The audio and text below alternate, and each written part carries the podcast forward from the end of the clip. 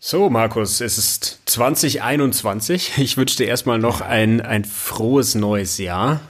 Ja, ich dir auch. Danke, ich hoffe, du bist auch äh, gut in das Jahr gestartet, wenn man das so sagen ja. kann. So lange ist es ja noch nicht her.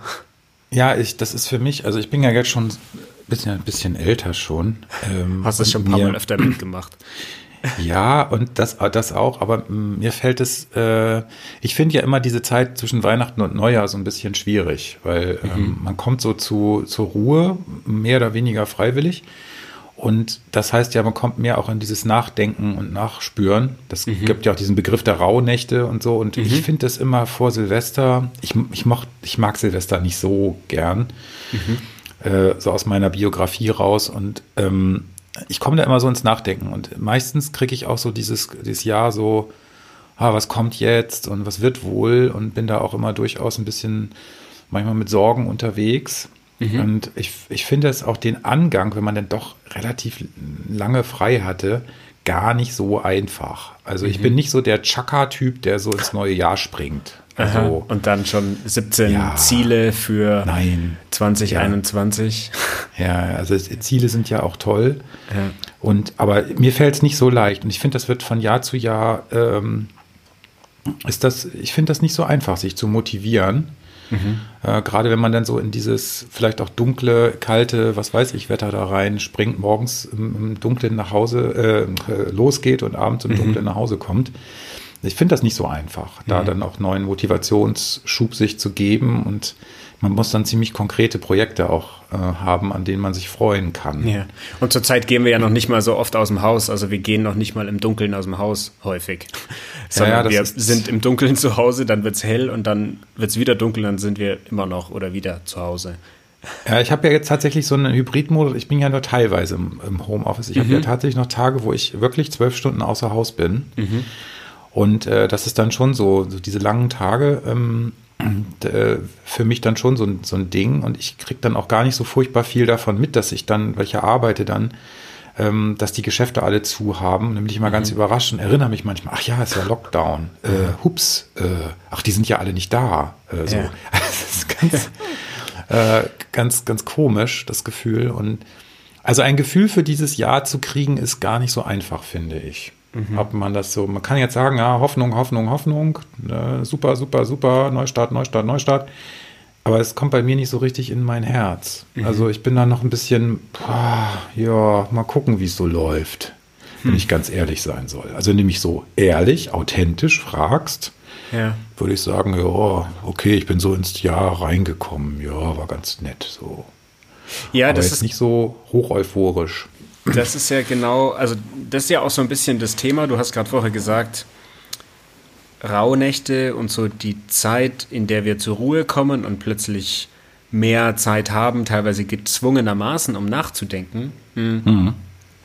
Worüber wir uns ja auch viel austauschen und womit wir uns beide viel beschäftigen. Was wir auch schon häufiger angesprochen haben in, in unseren Folgen, ist eben das Thema Echtheit und Authentizität.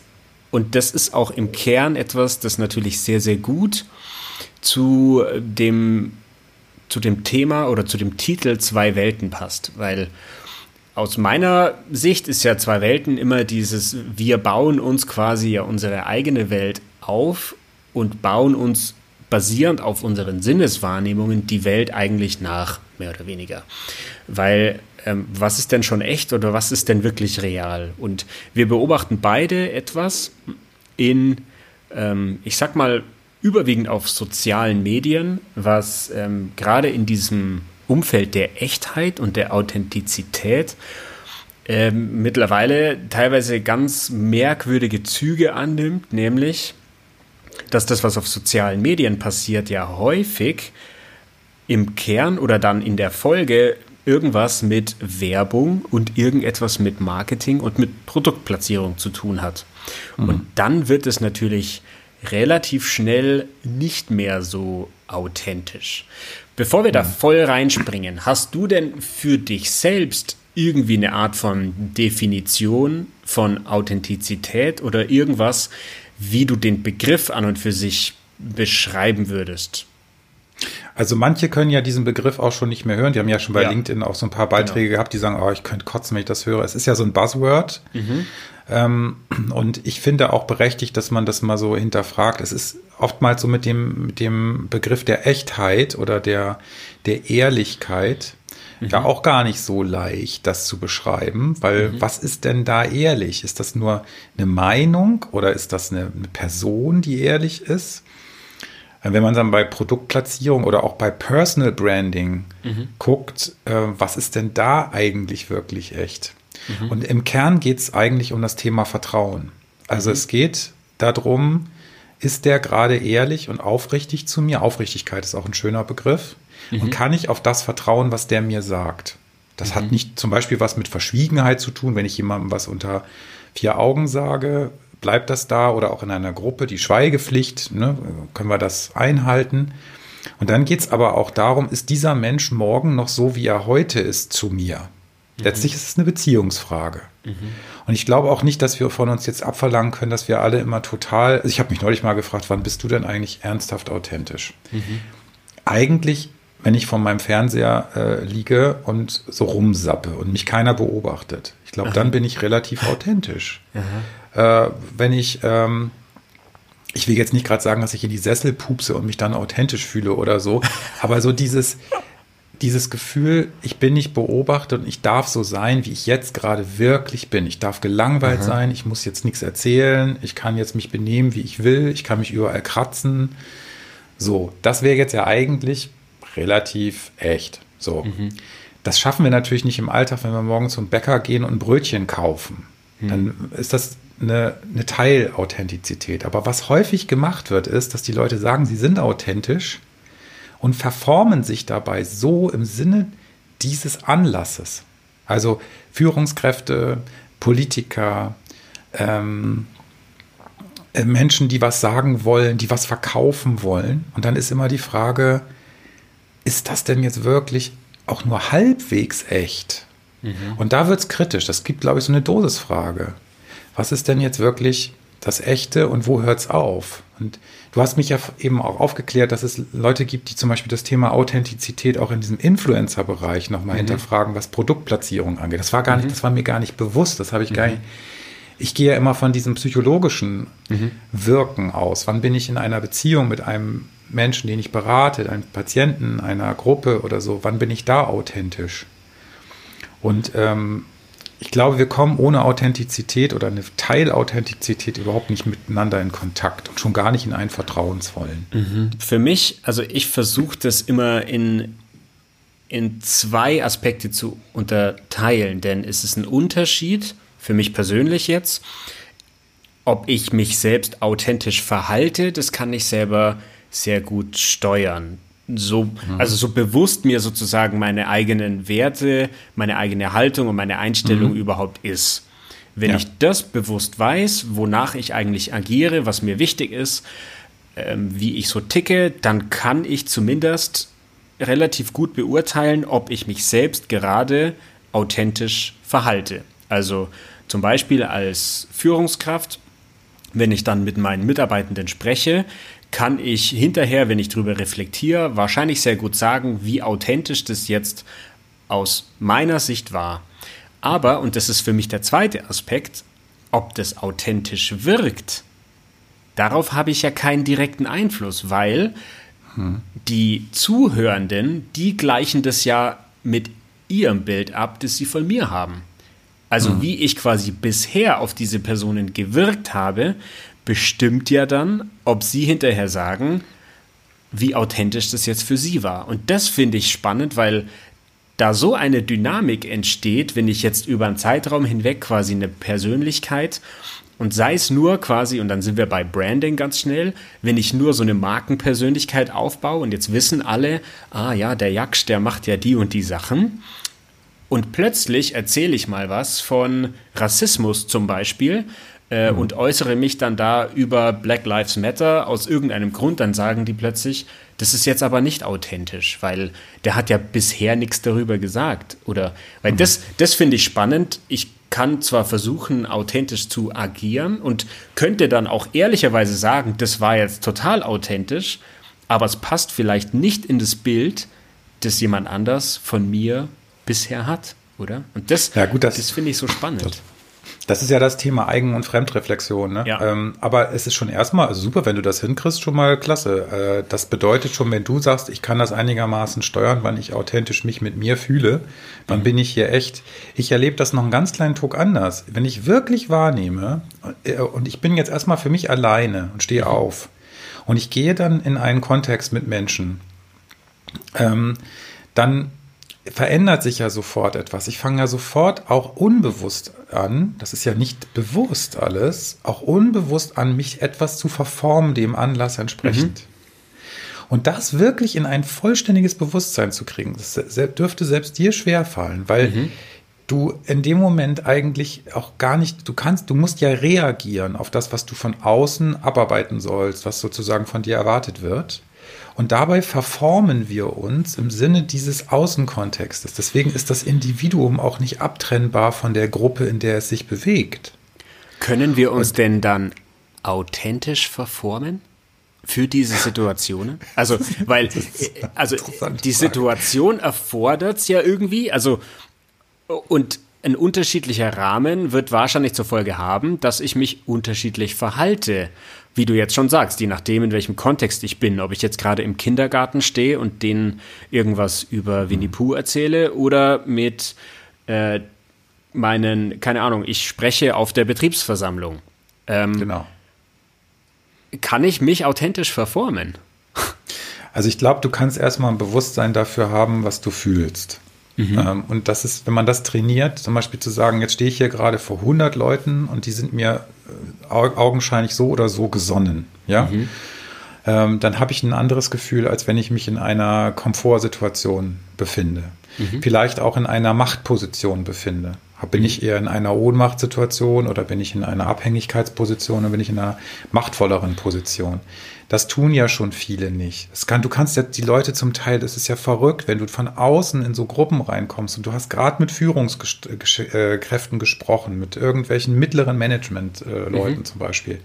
Und da kommt der Oberchef rein dann verändert sich sofort was in der Gruppe. Sofort mhm. sind die Menschen anders. Und das können die gar nicht steuern. Das kann man nur bewusst machen. Wenn ich dann hinterher, wenn der wieder raus ist, habe ich auch schon mal gemacht, dann haben sie eigentlich gemerkt, was sie gerade gesagt haben. Sie haben sich vorher hier die Augen ausgeheult, wie schlimm das hier alles ist und wie, wie sehr sie gar nicht wahrgenommen werden. Und dann kommt der rein und fragt, wie geht's euch Leute? Und ihr sagt, alles super, alles klasse. Mhm. Und dann geht er wieder raus und ihr seid wieder genau, wo ihr vorher angefangen habt. Gibt es eine Dosis, die ihr ihm mitteilen könnt? Ihr müsst ja gar nicht alles sofort und in einer, in eurem ganzen äh, Hintergrund da sagen. Aber das, was passiert ist, dass wir uns automatisch stark von unbewussten Affekten gesteuert verändern, je nachdem, in welchem Kontext wir uns bewegen. Und äh, das ist wie ein Automatismus. Und es fängt damit an, dass eigentlich jeder für sich die Übung machen könnte, okay, halte mal kurz inne, Hubschrauberposition, das Metaebene nennt oder wie auch immer. Ich beobachte mich gerade mal, was ist denn jetzt los? Zum Beispiel auch körperlich. Wie, wie bewege ich mich? Ähm, bin ich jetzt völlig angespannt? Ich merke das manchmal so, dass ich mich frage, warum hast du denn jetzt so Nackenschmerzen? Mhm. Was ist denn, was hast du denn heute hier ausgehalten, dass du jetzt so, so, so Schmerzen hast oder dass es dir irgendwie so körperlich äh, komisch geht? Und daran können wir dann aneinander, oder wenn wir uns jetzt zum Beispiel über das Thema Authentizität unterhalten, mhm. kannst du ja prüfen, wie geht es dir mit mir? Und mhm ähm, wie, äh, was können wir teilen und wo haben wir unterschiedliches? Mhm. Was mich glaub, da, können, ja. ja, was mich da insbesondere interessiert, weil es ist ja schon sehr komplex und schwierig, so wie das jetzt für mich klingt, das überhaupt für mich selbst zu beurteilen und mitzukriegen, mhm. eben weil so vieles davon komplett unbewusst abläuft. Ja. Inwieweit ist es denn dann überhaupt zulässig, dass wir das übereinander sagen? Weil jetzt gehen wir mal in die Richtung zum Beispiel Influencer und Marketing. Da sind Menschen, mhm. die sind quasi in der Öffentlichkeit bekannt und in der Öffentlichkeit sichtbar und die erzählen da aus ihrem Leben und du hast vorher, als wir kurz darüber geredet haben, schön gesagt, das ist ein bisschen so wie wir bekommen Einblick in das Leben der Royals, so, weil ähm, diese Menschen, die dann mehrere hunderttausend Follower bei Instagram oder bei YouTube oder wo auch immer haben, ähm, das sind meistens gar keine normalen Menschen in Anführungszeichen, sondern die haben in irgendeiner Form sozusagen diese royale, in Anführungszeichen, Stellung. Ähm, und inwieweit können wir dann da überhaupt über deren Authentizität urteilen oder wie können wir uns dem Thema da irgendwie nähern? Ja, das, das, das Fiese ist, ich habe ja schon gesagt, ich, ich gucke in letzter Zeit, obwohl es eigentlich sonst nicht so, äh, sein, sein Stil nicht ganz so, weil der so hart ist. Ich gucke ja den Pocher ab und zu mal mit seiner mhm. Bildschirmkontrolle. Ähm, und der, der, da gefällt mir ein Teil dran, nämlich dass er auf etwas Aufmerksamkeit macht, nicht nur zum Beispiel das Thema der, der, der, der Kinder in, in, ähm, in diesen Medien, also wie weit werden Kinder auch zum Marketing äh, herangezogen, ohne dass es den Leuten vielleicht bewusst ist, das will ich denen nochmal gar nicht unterstellen, wo wir auch natürlich in schwierige Felder kommen, also was ist hier mit, mit sexuellen Aspekten und so weiter und so fort, du weißt ja nicht, wer es guckt. Mhm. Ähm, ich glaube, wir können, es, wir müssen erstmal feststellen, ich glaube, wenn du jetzt eine, ich will jetzt hier keine Namen nennen, aber mhm. eine erfolgreiche Influencerin äh, oder Influencer fragst, hast du das Gefühl, du bist authentisch, dann sagen die dir ja. Mhm. Das bin doch ich. Wenn du dann auch noch mit einer Million Followern belohnt wirst und du wirst damit belohnt, dass dich Leute anklicken und ganz viel positive Verstärkung schicken, weil du dir gerade irgendwie so und so viel Tonnen an Schminke ins Gesicht geklatscht hast und dann noch einen Instagram-Filter mit irgendwelchen kleinen Schmetterlingen äh, auf dem Gesicht äh, drauf gemacht hast. Und die, du kriegst doch die Rückmeldung aus einer virtuellen Community. Mhm. Ey, geil, mach so weiter. Das Problem ist aber, dass also sicherlich gibt es auch welche, die das ganz klar mit Kalkül benutzen können. Das sind aber schon, ich sag mal, eher die intelligenteren, die reflektierteren. Es wird aber welche geben, die wirklich glauben, sie sind interessant. Und sie sind ja auch interessant, sonst hätten sie ja nicht diese Follower. Aber die Frage mhm. ist, was für eine gesellschaftliche Wirkung hat das denn? Wenn mhm. ich jetzt überlege, wie viele Leute mir schon in der Psychotherapie gekommen sind, junge Leute, und sagen, was wollen sie werden? Und ich habe wirklich schon gehört, ja, ich möchte Influencer werden. Mhm. Dann ist doch die Frage, wenn du dann fragst, was hast du denn wirklich mal im realen Leben gearbeitet? Ich habe zum Beispiel einmal jetzt gerade vor ein paar Tagen habe ich da äh, am Tag vorher diese Bildschirmkontrolle da mit, mit äh, ja, und die eine hat da jetzt eine Million Follower und, und super und Schneebild gemacht, weil ja alle jetzt nach Winterberg fahren und sich da, äh, naja, und das hat er kritisiert. Und dann komme ich am nächsten Tag morgens in meine neue Position in einem Betrieb und äh, als Betriebsarzt und dann turnt da oben ein Maler rum. Äh, und macht da so ein ganz sympathischer Indien, ich schätze den mal Anfang 40 war der auf, dem, auf der Leiter und macht da so, gearbeitet den ganzen Tag so an so einer Decke. Jetzt habe ich mir überlegt, wie lange macht er das? Schon 20, 25 Jahre. Vielleicht, noch länger. Ähm, wie macht er das, dass er sich jeden Morgen dafür motiviert? Wie bleibt er dabei fröhlich? Der war ganz fröhlich und dem machte das irgendwie Spaß. Ich sage, hättest du da Bock drauf, jeden Tag irgendeine Scheißdecke zu machen, da zu hängen und da irgendwie Farbe dran zu. Und in, in dem gleichen Fall erinnerte ich mich dran, dass der Pocher dann die, die eine da quasi sagte, was, hast du schon mal normal gearbeitet? Nein, natürlich nicht. Weil ich werde doch belohnt mit einer Million Follower und wenn ich jetzt hier ein Stück Seife in die Kamera halte, dann kriege ich dafür 10.000 Euro und kann erste Klasse nach Dubai fliegen. Und wenn du die dann fragst, ist dein Leben okay und ist das authentisch? Meinst du das so, wie du das sagst? Ja, dann muss man denen erstmal glauben, dass dass die das wirklich meinen. Und das ist auch ja gar nicht meine, Be meine Bewertung. Für mich ist das Problem an der Stelle da, dass eine virtuelle Welt entsteht, die uns extrem verlockend erscheint. Genau wie früher die Leute in die neue Revue und in die bunte geguckt haben und haben sich angeguckt, was Queen Elizabeth für eine, das hat meine Oma auch schon gemacht. Was mhm. hat sie für ein Kleid, was hat sie für einen Hut auf? Und an diesem Reichtum und so teilgehabt. Das ist das Prinzessinnen Syndrom. Mhm. Also dieses an dem ein bisschen von dem Glanz abkriegen. Damals gab es ja noch den Schah in Persien und ach, und diese ganze Zauberwelt, Tausend und eine Nacht. Und daran erinnert mich das jetzt so ein bisschen. Nur, und, ja. also nur, dass der Unterschied, finde ich, und das, das ist, glaube ich, das, was dieses Influencer-Dasein in scheinbar greifbare Nähe rückt, ist, alles, was du dafür brauchst, ist ein Instagram-Account. So, genau. Und nicht, aber du brauchst kein ja blaues Blut, ne? Ja, sondern, genau. Und, aber das ist das, was so dieses vermeintliche Versprechen, weswegen, und ich arbeite ja auch viel mit Jugendlichen und das ist gang und gäbe, dass die häufig darüber sprechen, ja, ich werde mal YouTube-Influencer oder ja, ich werde Instagram-Influencer. Und ist das nicht Hammer? Ja. Also ich sehe das so ein bisschen zweierlei, weil einerseits denke ich mir, okay, ähm, viele von uns damals wollten vielleicht auch irgendwie Rockstar werden. Also da gibt es auch einige, die das ja. halt irgendwie toll fanden ja. mit 14. Ja. Wow. Ähm, ja, und dann, dann muss ich ja nur ein bisschen Gitarre spielen können, quasi. Also mhm. das gab es ja zu meiner Zeit und sicherlich zu deiner Zeit und zu jeder Zeit irgendeine Form, also irgendeine Ausprägung davon gab es sicherlich schon. Nur, dass, glaube ich, eben diese, diese Hürde, das zu werden, vermeintlich immer geringer wurde. Und mhm.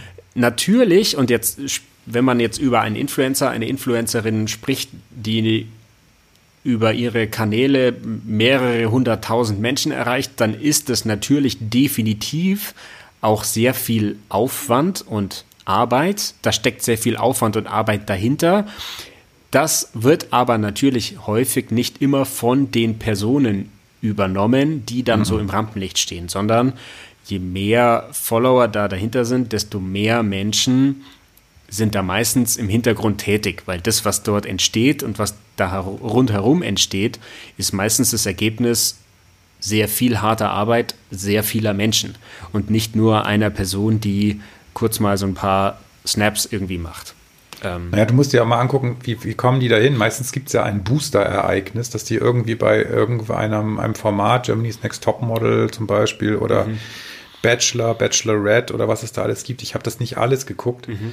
aber da sind sie ja mal geboostert. Das heißt, da mhm. sind sie schon mal irgendwie in so, einem, in so einem Auswahlprozess als besonders schön, besonders Waschbrett, besonders was weiß ich, haben sie irgendwann äh, schon mal einen, einen Idealisierungsstatus gekriegt. Mhm. So, vielleicht auch durch ein besonderes Merkmal, also dass sie eine bestimmte ähm, bestimmtes Merkmal hatten, was auffällig war. Ja, ich denke, da geht zum Beispiel an den Typen, ich weiß gar nicht, wie der heißt, der bei die, wir, äh, Deutschland sucht den Superstar das 15. Mal angetreten ist und immer in der zweiten Runde rausfliegt und sich immer wieder traut, davor zu singen, obwohl er nicht singen kann. Ne? Mhm. Das heißt, du fällst mit irgendwas auf und diese Aufmerksamkeit, das ist ja übrigens ähnlich bei LinkedIn. Also ganz ehrlich, bitte, aber ein Stückchen steckt doch auch Neid dahinter, wenn man sieht, da kriegen das Leute hin, eine Million Follower zu haben, mal abgesehen davon, dass ein Teil da vielleicht von auch gekauft sein könnte. Das weiß ich immer nicht, wie das funktioniert. Mhm. Aber ähm, ich weiß ja nicht, wie viele Follower du hast, aber so dieses, äh, diese Aufmerksamkeit überhaupt zu bekommen, das hat ja auch einen Rausch und das hat ja auch etwas, was, ähm, was man durchaus unter diesem Idealisierungsaspekt einer Pubertät, wie du das beschrieben mhm. hast, mit dem Popstar äh, verstehen kann. Das ist mhm. Allmacht. Das ist das, was ich dir mal. Das mhm. sind diese Allmachtsfantasien. Wenn ich irgendwie meinen Schüttelshake von XXX mache in meiner Küche, dann interessiert das Leute. Mhm. Ist natürlich eigentlich völlig egal, was die sich für einen Eiweißshake schütteln. Aber es ist verkaufbar und wir können ja zwei Dinge. Wenn die Gesellschaft nicht so wäre, dass das Erfolg hätte, dann hätten die Leute ja keinen Erfolg. Also genau. es ist auch ein bisschen müßig, das nur zu kritisieren, sondern ich finde es mehr als Phänomen interessant. Mhm. Und ich sehe ein großes Problem daran, das sehe ich übrigens auch in Unternehmen. Das können auch das hat mit Intellekt überhaupt nichts zu tun. Mhm. Du hörst auch in Unternehmen manchmal den Satz, aber ich bin doch authentisch, wir sind doch teamorientiert, wir machen doch hier alles und wir haben doch auch ein betriebliches Gesundheitsmanagement. Und man sich dann fragt, ja, und warum traut sich in der Hierarchiekette nicht mal einer das Maul aufzumachen? Mhm. Warum sagen sie immer alle, alles läuft super, alles läuft toll, es läuft aber nicht? Dann ist das doch im Grunde, das ist doch ein Problem. Oder ist es auch ein Problem, wenn wir jetzt wie in Amerika sehen, dass sich soziale Medien so verselbstständigen und mit einem Narzisst, ich behaupte jetzt mal, einem narzisstischen Ideal eines Politikers, ähm, so viele Leute auf eine Heils, eine vermeintliche Heilsbotschaft aufspringen. Das hat auch was, das hat was Demagogisches. Mhm. Und das ist bei Influencern auch so. Wenn da jetzt einer auftritt und hat so eine Aufmerksamkeit, dann springen da halt unheimlich viele Leute drauf. Und ich finde das psychologische Phänomen so interessant, weil es leider auch gefährlich sein kann. Jetzt mhm. stell dir mal vor, du würdest dir diese eine, die ja jetzt eine Million Follower hat, würdest du als authentisch empfinden und so, und die spricht so als in Wien, die, der eine da mit dem, als da diese furchtbare Attentatsgeschichte war, mhm. da haben sie alle auch noch Traueraffekte vorgespielt, haben sich dabei gefilmt, wie mhm. sie in Trauer waren. Mhm. Dann ist die Frage, ist das authentisch? Mhm. Naja, hm, brauche ich glaube ich nicht viel zu, zu sagen. Ähm, aber es wurde geguckt und viele glauben, dass das echt ist. Und das ist das Gefährliche, weil, die Virtu weil praktisch eine virtuelle Welt zur Realität changiert. Und derjenige, der morgens aber als Handelsfachpacker bei Edeka die Dosen einräumt, daran verzweifeln kann, weil sein Leben sich natürlich nicht ein Millionstel so erfolgreich anfühlt, mhm. wie das eines Influencers. Das heißt, der, die Prinzessin von damals, die war viel unerreichbarer. Für genau. meine Oma, die hat ja nicht selber dahin gearbeitet, dass sie Prinzessin. Gut, die hat sich vielleicht mal einen Hut gekauft, der so ähnlich aussah. Mhm. Aber heute arbeiten die darauf hin, das zu werden. Und da werden viele, viele scheitern. Und um die mache ich mir Sorgen, weil das nämlich Selbstwertkrisen auslösen wird. Dann sind wir bei dem so Punkt, dass ich, ich muss doch nur, also und das, was du ansprichst mit Trauer auf Instagram zeigen, das ist auch etwas, das habe ich in letzter Zeit häufiger gesehen. Das äh, kommt dann unter den Hashtag Real Talk oder so. Ja, also, oder Deep Thoughts. Deep oder Deep Thoughts. Thoughts ähm, mhm. Und dann wird ein Bild gepostet von Männern und Frauen gleichermaßen, wie sie gerade heulen. Mhm. Und dann denke ich mir, wer hat in dem Moment das Foto gemacht? Ja. Und genau. was sagt das über den Moment aus? Weil dann sind wir bei dem, wo wir auch in der letzten Folge darüber gesprochen haben, dass ähm, wir dann eine, eine Geschichte zu einem Zweck erzählen. Und der mhm, Zweck genau. ist letztlich Aufmerksamkeit, Emotionen ja. erzeugen, um Mitleid zu erhaschen, quasi. Ähm, und dann wieder ultimativ natürlich noch ein Produkt in die Kamera zu halten. Ähm, ja. ja. Und das, das finde ich auch sehr, sehr kritisch. Äh, ich habe neulich mal dazu im Kopf zumindest ein, äh, ein Lied geschrieben. Das mache ich hin und wieder, wenn ich, äh, wenn ich Fahrrad fahre und mir langweilig ist, äh, weil ich so du eine lange kreativer Knilch. Ja. Mein Gott. Da äh, kam, da war so die Zeile. Ähm, I don't need your sympathy, I just want your engagement. Also mhm. ich brauche eigentlich gar nicht deine Sympathie, ist schon okay, weil äh, das habe ich ja abgehakt, aber Hauptsache, du schenkst mir ein Like. Mhm. Ähm, und also da, ja, da fehlen mir teilweise auch die Worte, weil sich dann natürlich, und jetzt denken wir an den, der beim Edeka quasi die Dosen einräumt, der vielleicht dann unzufrieden ist, wenn er eben das nicht 25 Jahre lang schon voller Freude macht und sich denkt, ja, jetzt müsste ich ja nur mal so agieren mhm. wie die Menschen, die auf der großen Bühne sichtbar sind. Und genau, viele überschätzen sich dabei auch. Also mhm. ähm, das, äh, was ist, wenn wenn du dann, wenn du die Erfahrung machst, dass dein Waschbrettbauch A nicht mehr so ist, wie er mal war, und wenn du dann deine Follower dann verlierst, hm. Was ist, das kann mir natürlich jetzt insofern scheißegal sein, wenn die dann ein paar Millionen mit verdient haben, dann werden sie einigermaßen ausgesorgt haben. So ist es hm. übrigens ja auch in dem Entertainment-Bereich, ja. Hm. Aber ähm, mir geht es um was anderes. Mir geht's, ich sehe das als gesellschaftliches Thema, die Authentizität und der Kontakt, der echte Kontakt. Mhm. Wenn ich wirklich traurig bin oder ärgerlich bin, dann kann das ja auch bedeuten, dass ich Kontakt bekomme. Also, dass mhm. ich wirklich in Kontakt, äh, ich glaube, es geht gar nicht ohne Emotionen. Das muss aber eben aufrichtig sein. Und was da jetzt passiert ist, dass es immer mit pseudo-authentischen, also falsch-authentischen Botschaften vermengt wird. Ich will das gar nicht unterstellen, dass das alles immer nur unecht ist. Mhm. Die fühlen sich zum Teil echt. Mhm. Aber manchmal habe ich den Eindruck, da wird dann doch noch mal ein bisschen Schminke draufgetan, damit die Augen rot sind und da wird dann doch noch mal ein bisschen nachgeholfen. Ähm, und dann wird da so eine, ähm, werden politische Themen, auch was ich ganz problematisch finde, dann auch noch mit lanciert. Äh, so dass es so Haltungsfragen noch mit vermittelt werden. Ne? Ich, ich fühle jetzt auch mit denen und so und habe da jetzt auch meine Meinung, damit sie möglichst immer auch das reinstreuen, dass sie sozusagen zum perfekt durchreflektierten Menschen werden. Mhm. Dabei begreifen sie in der Regel noch nicht mal Ansätze der, der, der gesellschaftlichen äh, äh, Spekt des Spektrums. Mhm. So, und das finde ich problematisch, weil mir macht das Sorge, dass jeder diese Verfügbarkeit hat, sich Aufmerksamkeit zu, ähm, zu holen oder zu, zu, ähm, zu machen, wobei das, denke ich, auch harte Arbeit ist. Ich meine, guck dir mal an. Wie, ja, klar. Wann hast du bei LinkedIn 10.000 Follower? Mhm. Da musst du aber schon eine Weile für stricken. Mhm. Ja. Und ähm, dann, ey, mal, was ist Content? Auch das Thema Content, Benjamin. Ja. Also, denn, wenn die von Content sprechen, dann sprechen die ja von etwas anderem, als was bei LinkedIn vielleicht Content ist. Mhm. Aber wir kennen das überall, dass es auch so Mainstream äh, ähm, Botschaften gibt, die immer wiederholt werden. Mhm. Und das ist im Grunde genommen ernsthaft nicht anders als bei Instagram mhm. an der Stelle. Klar. Und ähm, das fand ich so im Vergleich einfach nur, und ich fand vor allen Dingen bemerkenswert, dass der Pocher sich da so drüber aufregt, weil was, habe ich mich auch gefragt, was, was erregt den jetzt daran so, mhm. ähm, weil er ja selber auch ein Teil der Öffentlichkeit ist. Mhm.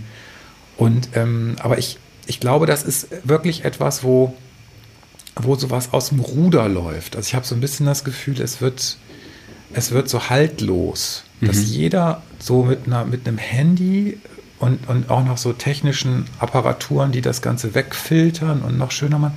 Und was ich ganz schlimm fand, ist, das nennt man in der Psychologie ja Dysmorphophobie, diese Operiererei von Anfang 20-Jährigen, die sich die mhm. Lippen aufblasen lassen, dass ich den Chirurgen klatschen könnte, der das mhm. macht. Wirklich Entstellungschirurgie zum Teil. Mhm.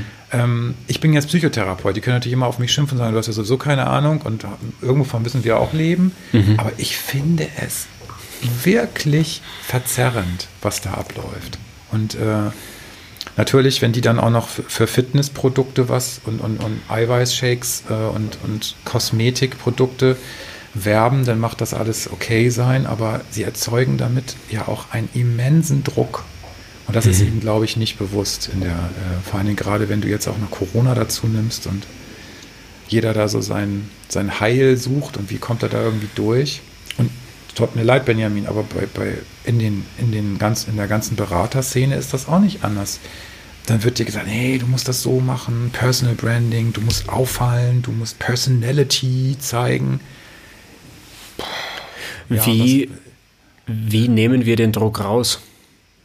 Ja, also ich glaube, indem man durchhält, bei sich zu bleiben. Mhm. Ich merke das immer so, dass wenn ich das Gefühl kriege, ich soll jetzt was machen, was ich aber mit mir nicht vereinbaren kann, dann bin ich ja verunsichert, weil ich denke, scheiße, Markus, irgendwie ja, wenn ich jetzt äh, eine, eine, mich, mich sozusagen verändern soll im Sinne einer Öffentlichkeitswirkung. Mhm. Ich kann, ich finde es okay, wenn man sagt, okay, du kannst dich auch mal ein bisschen mutiger zeigen. Du kannst auch mal ein bisschen mehr aus dem Kreuz kommen. Ja, alles gut.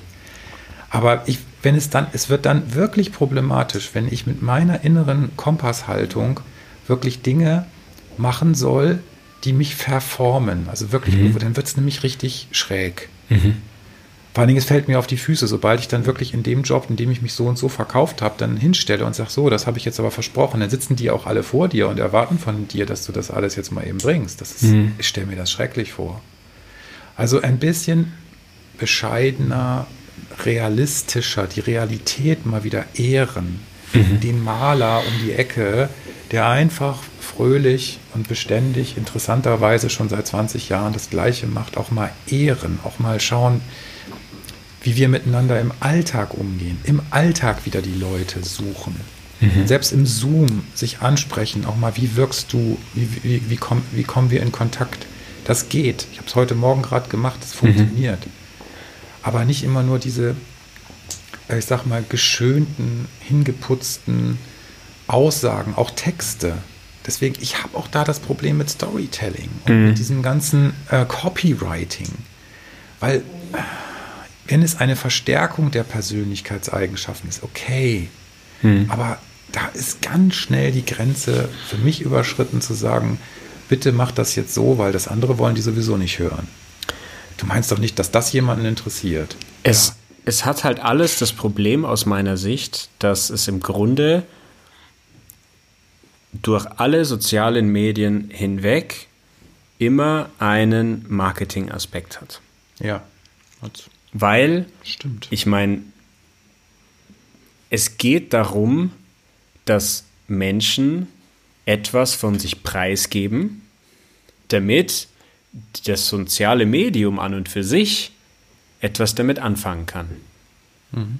Ja. Das ist der Grundgedanke von sozialen Medien, deswegen sind die auch kostenlos.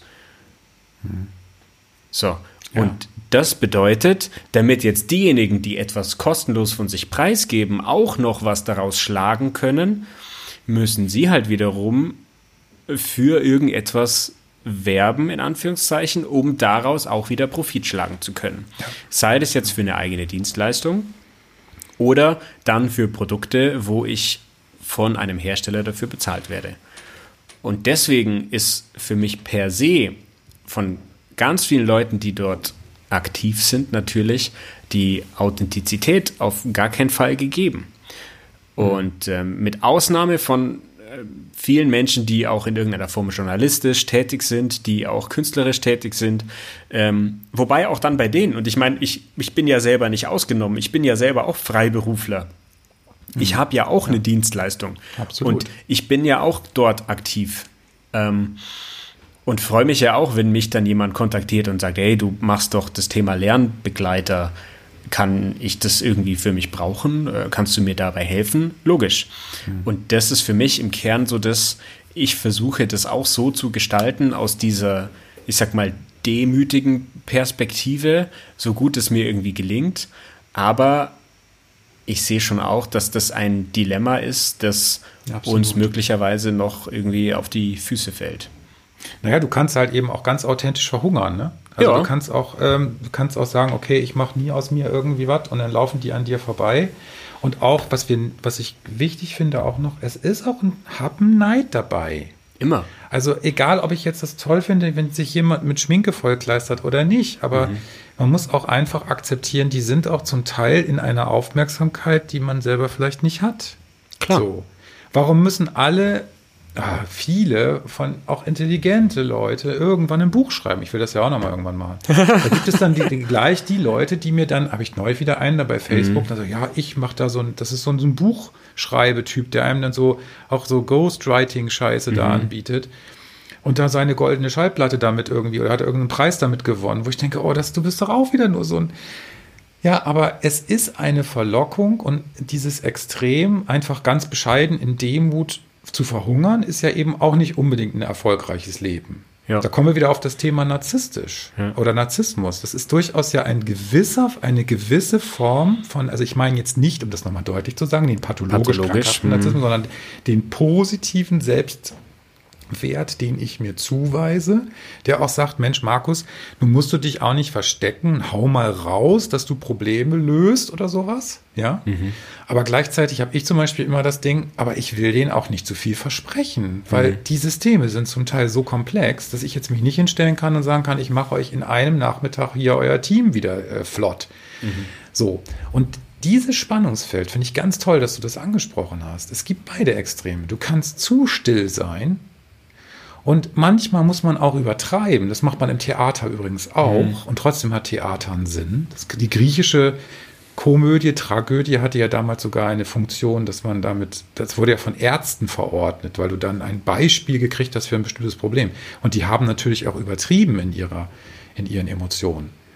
Aber wo ist eine Grenze erreicht? Wenn ich jetzt gerade nach Amerika gucke, dann wird mir schlecht. Mhm. Was für, äh, was für Auswirkungen bestimmte Psych, das ist reine Psychologie. Mhm. Das ist reine gruppendynamische Psychologie, was da jetzt abgeht. Und das sind die Effekte, wenn man eine bestimmte Grenze nicht mehr zieht, die man vorher als Politiker gezogen hat. Mhm. Und du siehst, was das kann uns jederzeit kann uns das wieder passieren. Mhm.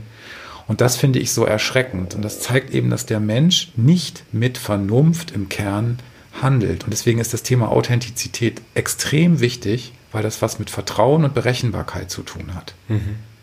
Und wenn du jetzt fragst, wie viele Leute finden Trump authentisch, der ist in seiner Art und Weise authentisch wahrscheinlich, weil der glaubt mhm. das ja alles wirklich. Mhm. Und trotzdem ähm, ist es natürlich höchstgradig bedrohlich. Mhm. Und die, die Frage, wie können wir darüber sprechen, wo auch mal Grenzen sind und wo auch mal, ähm, wo es too much wird. Können wir uns das gegenseitig sagen oder wird das Extreme sogar belohnt? Belohnen wir vielleicht irgendwann, wenn sich einer auch noch, ja, haben sich ja alle schon vor der Kamera operieren lassen. Und. Äh, also, wann, wann ist eine Grenze? Genau, das ist die Frage, weil das, da werden wir uns auch, glaube ich, trotzdem noch überraschen lassen ja. können. Ja, müssen wahrscheinlich ja. auch. Aber mir ist es, du hast Monam völlig recht. Es gibt eben auch beide Extreme. Es gibt auch die zu stillen. Ich habe vorhin gerade ein Gespräch mit jemandem ganz netten geführt, der hat gesagt, es gibt, ich hab, er hätte ein Gespräch gehabt mit jemandem, der wäre immer als introvertiert, würde er sich bezeichnen und immer so zurückgezogen. Und auf der anderen Seite war das aber ein totaler Macher. Mhm. Das fällt bloß keinem auf, wahrscheinlich. Mhm äh, da muss man dem natürlich sagen, ey, mach mal aus dir ein bisschen mehr. Mhm. Hau mal ein bisschen mehr auf die Kacke. Mhm. Ja? Aber auf der anderen Seite gibt es auch das, wo man sich denkt, sag mal, gibt es denn das, dass das wirklich Leute gucken und dass das Leute toll finden?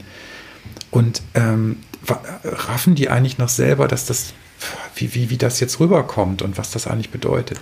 Und ich, das ist so zweierlei. Ich glaube, man kann sich auch ein Stückchen von diesem Vermarkten abgucken, aber man braucht auch wieder den gesunden Menschenverstand, um die Grenze zu finden. Und der ist leider nicht überall gegeben. Hm.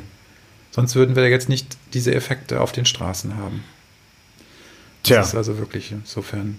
Können wir das Thema Authentizität, wird uns sicherlich wie ein roter Faden ähm, begleiten, genau wie das Thema des Selbstwertes und mhm. narzisstischer Phänomene, die wir überall auch haben. Ich sage das mal gar nicht so pathologisch jetzt. Ja, mhm. dann sind wir für heute schon äh, wieder am Ende unserer Gesprächszeit. Interessanter Jahresbeginn, oder? Ja. Also es ist schon einiges passiert, auch irgendwie. Na, also wie, wie, hinter, wie, wie, hinterlassen wir jetzt unsere Zuhörer heute bei dieser ersten Folge für 2021, Benjamin? Hm.